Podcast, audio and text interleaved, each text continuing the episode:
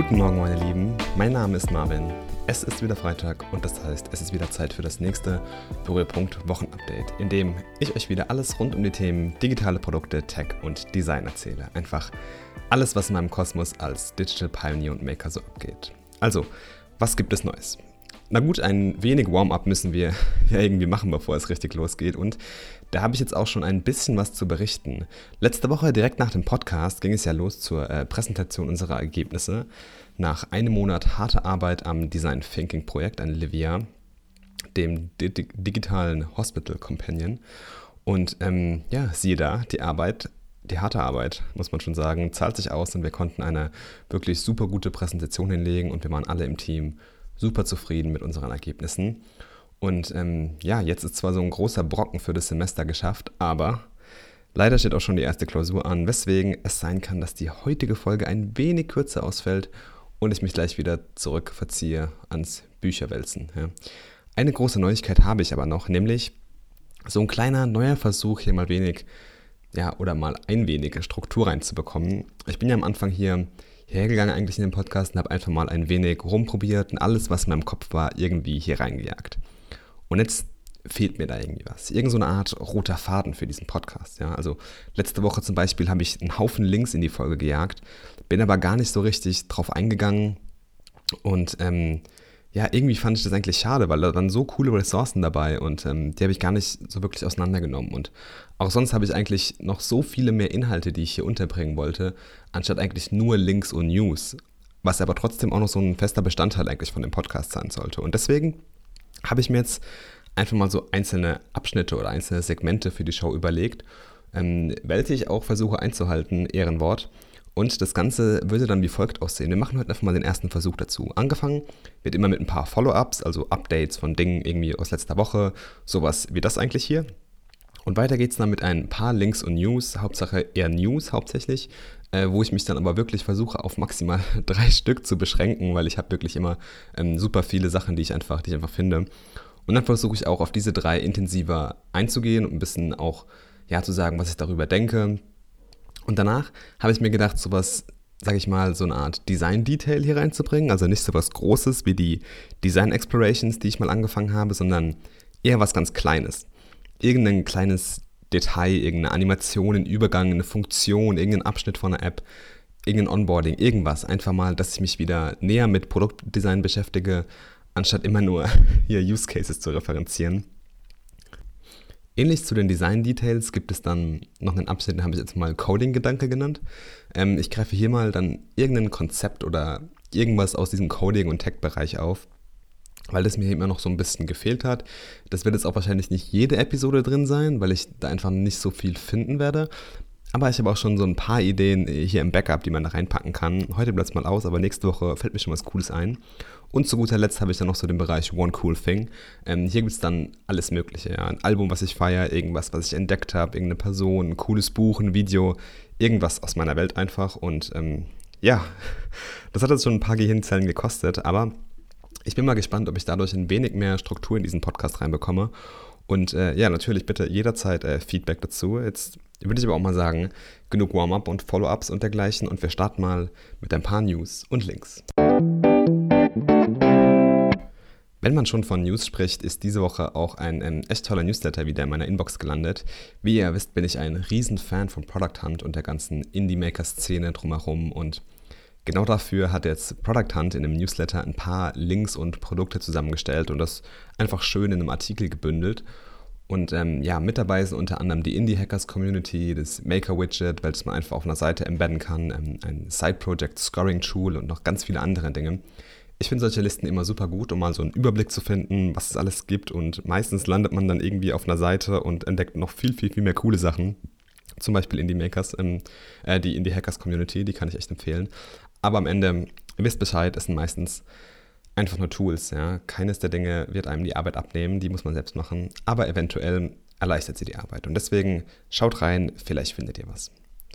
Weiter geht's mit einem Blogpost direkt vom Team meines der derzeit Lieblingsdesign-Tools, nämlich Figma. Derzeit benutze ich Figma eigentlich ja, fast jeden Tag für App-Designs, ähm, Bearbeiten von Vektorgrafiken oder auch einfach mal nur, um Bilder für neue Posts zusammenzustellen, gerade heute wieder. Ein neuer Blogpost. Und ähm, ja, für die Leute, die Figma nicht kennen, Figma ist ein browserbasiertes Design-Tool. Hätte auch nie gedacht, dass es, dass es so gut funktioniert. Und, und dieses Design-Tool erlaubt es dir auch mit mehreren Leuten gleichzeitig in Echtzeit zu kollaborieren, wie man das so ein bisschen aus, aus Google Docs kennt. Also kein Hin- und Herschieben mehr von Hunderten von Files, sondern immer nur eine Quelle. Und das finde ich eigentlich ein super, super gutes Konzept. Ähm, ich genieße die Arbeit mit Figma echt und ähm, die ganzen Funktionen wie diese Feedback-Funktion, die Kommentare, Handoffs, Live-Preview, Animation und Prototyping, super gut, ähm, begleitet mich eigentlich täglich. Und ich glaube, gerade für Teams funktioniert das echt super, super gut. Ähm, ich habe jetzt auch gerade wieder in einem Design Thinking Projekt gemerkt, wie man da einfach zusammen an, einem, an einer Idee arbeiten kann, ähm, finde ich ganz toll. Auch InVision Freehand hat ja sowas ähnliches, aber Figma macht es halt wirklich allumfänglich. Ähm, ja, aber jetzt auch genug Werbung. Schließlich soll es ja um den Blogpost gehen. Und in diesem geht es um ein, ein Review vom Figma-Team für das Jahr 2018. Geschrieben von keinem geringeren als ähm, Dylan Field, dem CEO von Figma. Figma ist nämlich vor kurzem zwei Jahre alt geworden und das haben sie sich mal zum Anlass genommen, um einfach mal zu beschreiben, was sich jetzt getan hat, besonders in diesem Jahr. Also wer jetzt keinen Bock hat, irgendwie ja, die Release Notes zu lesen, der kann einfach auch sich diesen, diesen Blogpost einfach mal ähm, zugute führen, weil da ist echt einiges passiert.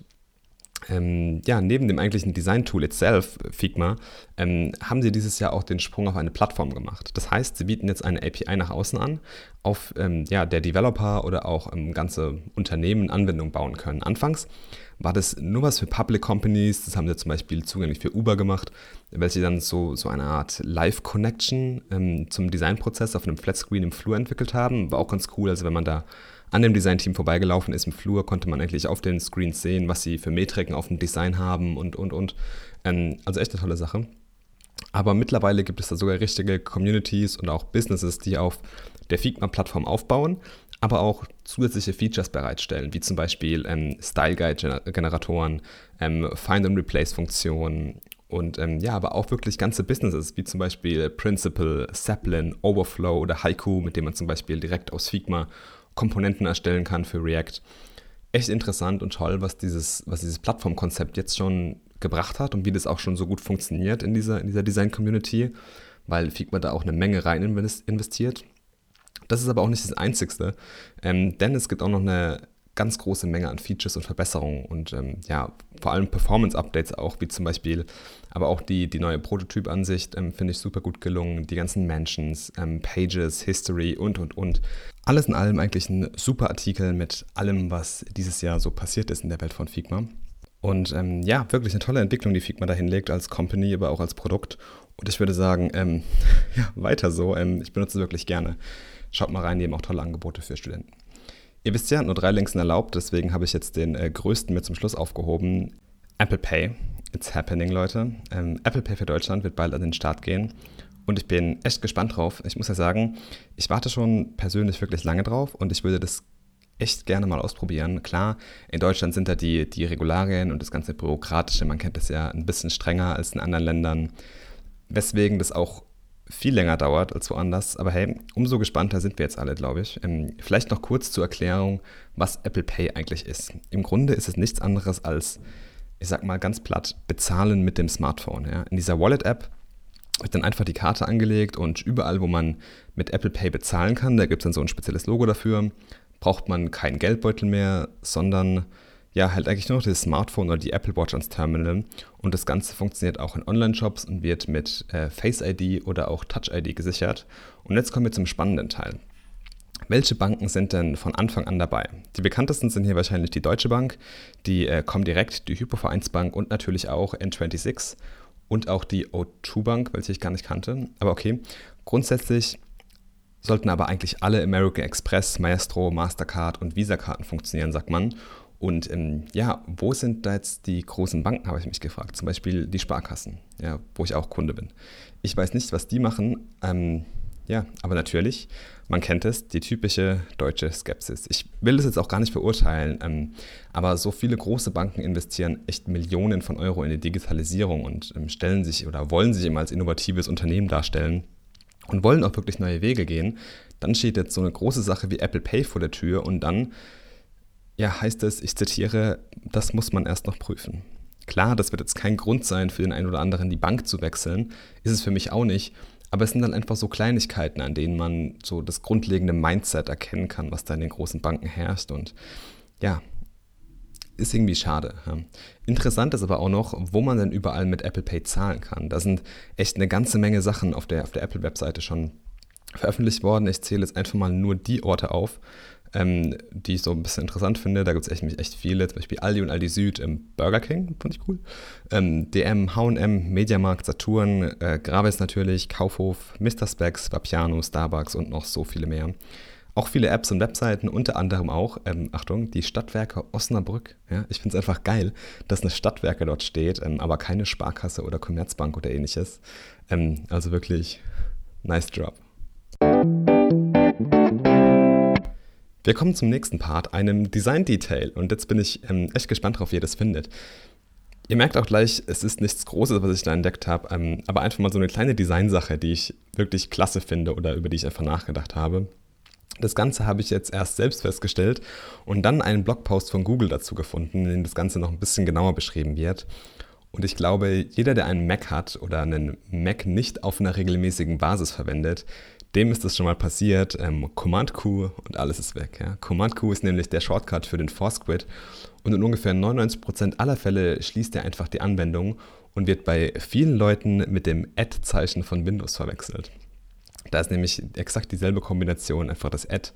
Und ähm, ja, ganz gerne passiert es auch mal bei Browsern und wenn man da eine Handvoll Tabs offen hat, ist es manchmal schon ganz schön ärgerlich, und ähm, genau da wirkt jetzt der Google Chrome Browser entgegen. Wenn man diesen nämlich offen hat und drückt Command Q, schließt der Browser nicht mehr direkt, sondern es erscheint ein kleines Pop-up in Grau mit der Info zum Beenden Command Q gedrückt halten. Et voilà, Problem gelöst. Manchmal kann es echt so einfach sein, aber diese kleine Änderung genügt einfach schon, um den Frust von 1000 Menschen zu beseitigen. Und zum Abschluss noch One Cool Thing, beziehungsweise ähm, Two Cool Things heute. Ich habe letzte Woche erwähnt, dass ich derzeit wieder sehr viel Trello nutze und unter anderem ja schon meine ganzen Ideen-Workflow eigentlich dorthin transferiert habe. Und nun sind auch die To-Dos gefolgt, richtig. Ich habe alle meine To-Dos und alle Sachen, die ich eigentlich zu tun habe, auf Trello und habe Things 3, meine lang verwendete und immer noch geliebte To-Do-App gedroppt. Es hat auch ein wenig gedauert, bis ich dieses System auf Trello gefunden habe oder verstanden habe, wie ich damit arbeiten kann und wie ich das richtig nutzen kann. Aber ich bin jetzt echt super zufrieden. Ähm, wie funktioniert das Ganze? Wer Trello kennt, weiß, dass ja alles in sogenannten, sag mal, Listen, so spaltenartig angelegt ist. Und ähm, ja, meine Listen sind da eigentlich relativ easy. Einmal habe ich Now, also das ist die Aufgabe, welche gerade gemacht wird. Dann alle Aufgaben für heute unter dem To-Do-Board, beziehungsweise unter der To-Do-Liste. Und das gleiche nochmal für die Wochen und die Monaten, also die Listen Week und Month. Die einzelnen To-Do-Items liegen dann als Karten in der entsprechenden Liste und wandern im Idealfall immer weiter von rechts nach links, also bis sie ganz vorne bei Now sind. Aber dann war immer so ein Ding für mich, wohin mit den erledigten Aufgaben, die an diesem Tag erledigt sind. Ja, das ist immer ein bisschen blöd, weil ähm, man kann halt irgendwie in, in Trello, hat nur Listen und man kann irgendwie nichts abhaken. Aber da gibt es einen kleinen Trick. Ich lege mir jeden Morgen eine neue Liste an mit dem aktuellen Datum. Und alle Aufgaben, die an diesem Tag erledigt sind, kommen, am, kommen dann auf diese Liste ganz nach links. Am Ende vom Tag kann ich dann sehen, okay, was, was ist alles geschafft, wo muss ich noch irgendwie befreien, was kann ich noch ein bisschen verschieben. Und diese ganze Liste mit dem, mit dem aktuellen Datum, die kommt dann auf ein anderes Board mit dem Namen Done, also erledigt. Und ja, mit der Zeit kann man dann auf diesem Board sehen, wie viel man eigentlich geschafft hat und man kann vielleicht auch schöne Muster erkennen und ja, ist eigentlich ganz cool, wenn man auch so ein bisschen immer das ganze Board aufgeräumt hat. Ich finde den Ansatz super gut. Ähm, gefällt mir einfach, weil ich enorm viel Flexibilität habe und auch dieser Ansatz mir erlaubt, über den heutigen Tag hinauszuschauen. Das hat mich immer so ein bisschen an To-Do-Listen gestört, dass sie sich immer auf den aktuellen Tag nur bezogen haben. Und jetzt habe ich auch ein bisschen immer die Woche und den Monat im Blick und sehe einfach alles, was ansteht und was wichtig ist und wo ich Deadlines habe. Und klar, dann gibt es auch noch viele verschiedene Labels, die ich jetzt habe und Unter-To-Dos und Checkboxen und Fristen und alles drum und dran. Ähm, ja, aber im Groben und Ganzen ist das mein neuer To-Do-Workflow und ich bin echt bisher super zufrieden. Ein weiteres cooles Thing, was ich gerade feiere, ähm, ja, you know me, ähm, Red Dead Redemption 2. Als Überraschung ähm, wurde ich von meiner wundervollen Freundin beschenkt und ähm, ich habe mich echt gefreut, gerade weil Red Dead 1 ja ähm, auf meiner All-Time Top 3 Gaming-Liste steht. Und ich kann es echt nicht abwarten, meine Finger jetzt an Red Dead 2 zu bekommen. Bisher habe ich es leider noch nicht geschafft, deswegen ist es auch nur so ein halbes cool Thing, was ich hier habe. Aber ich habe schon echt viel gehört, wie begeistert die Leute sind. Und ähm, ja, momentan liegt einfach noch irgendwie Assassin's Creed bei mir auf der, auf der Liste und FIFA wird auch noch ein bisschen gezockt. Und ja, da ist mir aufgefallen, auch was ist es eigentlich für ein geiler Herbst für Gaming. Ja, also echt krasse Spiele, die da jetzt rausgehauen wurden in der letzten Zeit. Spider-Man, Assassin's Creed, Red Dead und, und so weiter. Auf jeden Fall werde ich jetzt erstmal Assassin's Creed fertig spielen, dann auf Red Dead Redemption 2 umstellen und ich hoffe, dann werde ich irgendwie die Klausurphase auch noch überstehen. Und apropos Klausuren, ähm, wir machen das zum Schluss. Ich verziehe mich wieder zurück ans Lernen. So, Ende für heute. Das war es jetzt auch schon, beziehungsweise, was heißt auch schon, ein ähm, bisschen länger hat es gedauert heute. Ich glaube aber, man kann sich ruhig mal die Zeit nehmen. Ähm, es war auch schön, mal in ein paar Links oder in ein paar News tiefer einzusteigen und auch mal ein bisschen so Gedanken dazu zu äußern. Das hat mir sehr viel Spaß gemacht. Ähm, ich glaube, das werde ich jetzt auch öfters machen, so in die einzelnen Teile reintauchen eher. Und ähm, ja, ich hoffe, ihr hattet Spaß. Und bei irgendwelchen Sachen lasst es mich wissen, schreibt mir einfach. Wir hören uns wieder nächste Woche. Ich würde mich sehr freuen. Zum nächsten Berührpunkt Wochenupdate am Freitag. Und bis dahin verabschiede ich mich wieder, wie gewohnt und wie immer, mit den Worten: Keep creating awesome stuff. Ciao.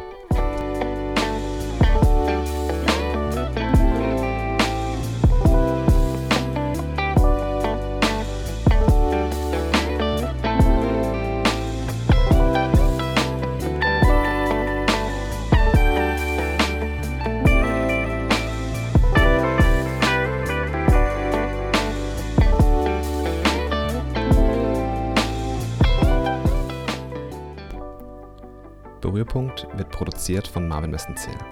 Dieser Podcast ist eine eigenständige Entwicklung und Produktion, welche in keinster Weise durch finanzielle Mittel oder Sachmittel in irgendeiner Form unterstützt wird.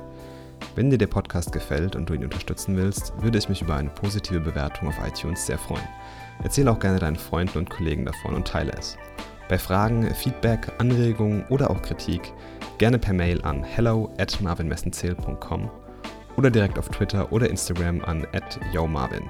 Y-O-O Marvin. Klein und zusammen. Meinen Blog findest du auf marvinmessenzähl.com. Dieser Podcast wird auf allen üblichen Podcast-Portalen veröffentlicht.